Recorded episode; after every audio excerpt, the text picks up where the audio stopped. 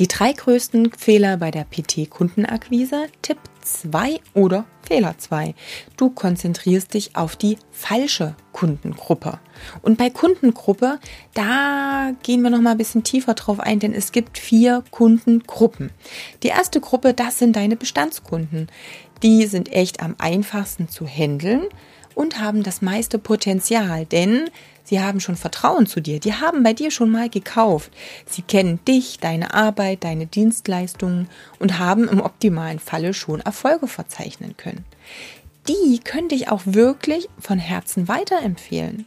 Die Bestandskunden, das sind die, die viel eher nochmal von dir kaufen, als du neue Kunden überreden können wirst, etwas komplett Neues von dir zu kaufen. Überleg dir also immer, wie du Zielgruppe 1 oder Kundengruppe 1, Bestandskunden, langfristig binden kannst. Kundengruppe 2 sind die Leute, die dich auch vielleicht persönlich sogar kennen, aber die du bisher noch nicht überzeugen konntest, bei dir zu kaufen. Da musst du dich fragen, warum noch nicht? Ist das oder hast du vielleicht das Bedürfnis, so diesen Wunsch, dieses Ziel noch nicht richtig rausgefunden oder bei denen noch nicht ansprechen können? Vielleicht äh, wissen sie gar nicht, dass du die Lösung für ihr Problem hast. Oder sie haben bestimmte Hürden, die sie daran hindern, bei dir zu kaufen. Dann erfrag die Hürden und nimm die Hürden. Also die Leute kennen dich schon, die haben ein gewisses Vertrauen, auch wenn sie die Qualität deiner Arbeit noch nicht eins zu eins einschätzen können. Aber hier hast du den Draht, du kannst mit ihnen sprechen und du kannst herausfinden, was du wissen musst, um sie zu einem neuen Kunden machen zu können. Kundengruppe 3, das sind die Leute, die dich vielleicht schon mal gesehen haben, die du aber nicht kennst. Also sprich, du bist zwar aufgefallen durch deine Präsenz, kennst den Kunden aber nicht, kannst also nicht direkt nachfragen, hey, warum kaufst du nicht bei mir oder was ist das Problem? Hm, vielleicht ist ja mein Angebot die Lösung.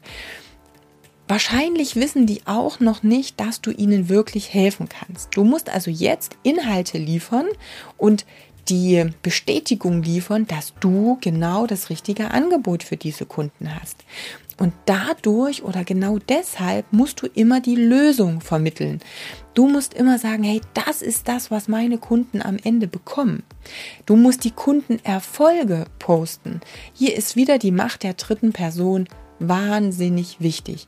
Gerade wenn du nicht zu diesen Kunden gehen kannst und kannst die direkt fragen.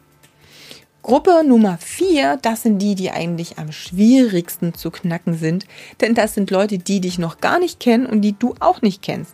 Also sprich all diejenigen, die bisher noch nicht in deinem Dunstkreis irgendwo aufgetaucht sind, die dich noch nicht ähm, auf Social Media gesehen haben oder in irgendeiner Live-Präsenz. Wie gesagt, das ist am schwersten, denn die musst du erstmal erreichen. Und hier haben wir das Thema Sichtbarkeit.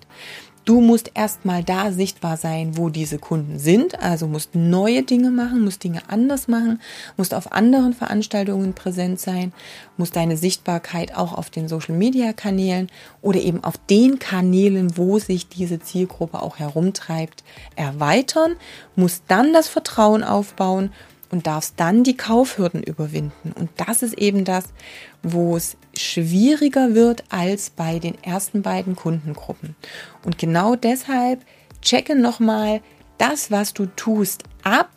Auf welche dieser vier Kundengruppen bezieht sich bisher deine Aktivität?